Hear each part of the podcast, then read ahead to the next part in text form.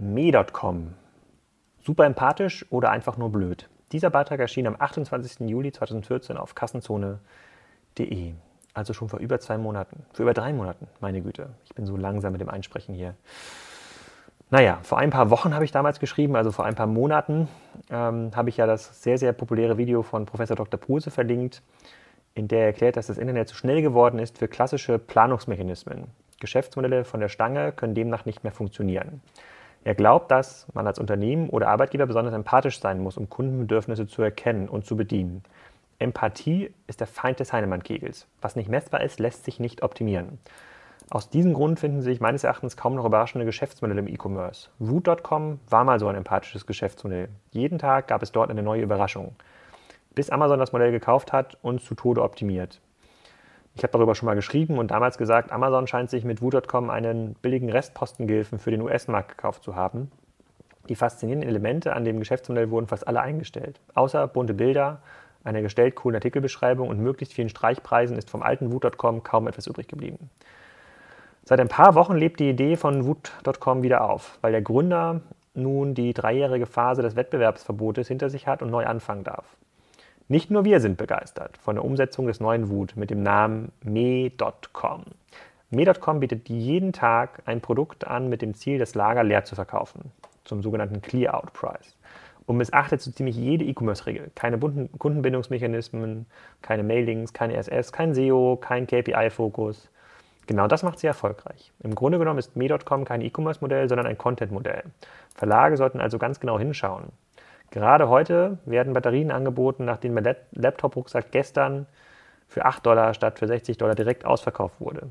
Allein wegen der Beschreibungstexte besuche ich die Seite regelmäßig, weil sie extrem unterhaltsam versuchen, das Produkt schlecht zu machen.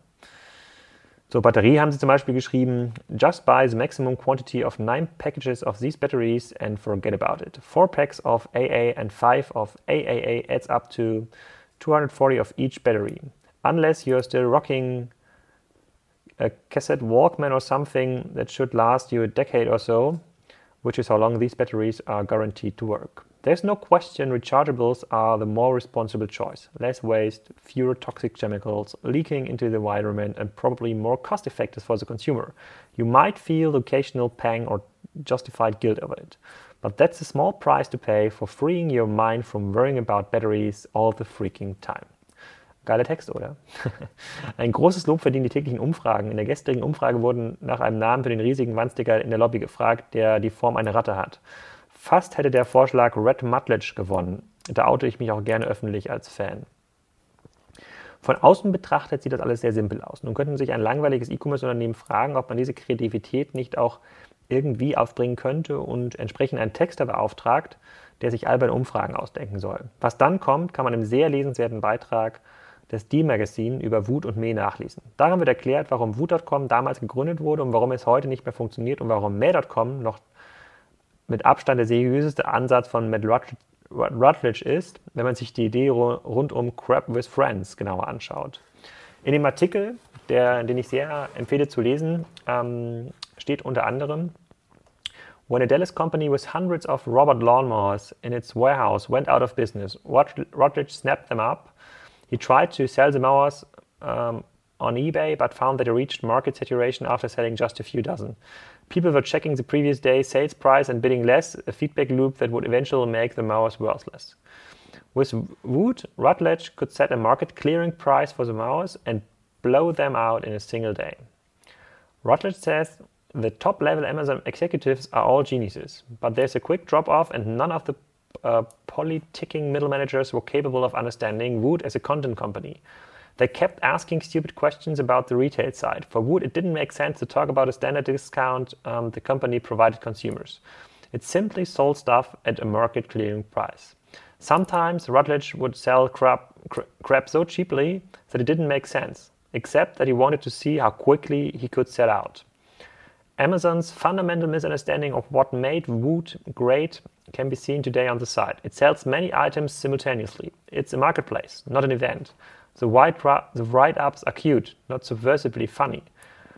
Woot is no longer a bug-eyed beast with eight tentacles. It's a pancake with a two smaller pan pancakes for Mickey for Mickey Mouse ears and a smile made of whipped cream.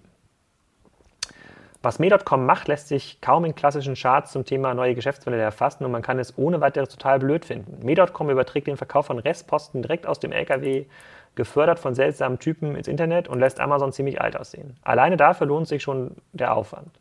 Nach meinen Beobachtungen macht die Seite bereits jetzt regelmäßig zwischen 1000 und 10.000 Euro Umsatz am Tag, was für eine E-Commerce-Seite oder für ein E-Commerce-Modell ohne klassische Kundenakquise, Kundenbindung und Conversion-Optimierung doch ganz ordentlich ist. Heute ist zum Beispiel, also in diesem Moment, in dem ich mich vor, vorlese, ein Bluetooth Home Connect Audio Receiver. Wow, geil, sowas habe ich sogar gebraucht. Ähm, auf, dem, ähm, auf der Plattform.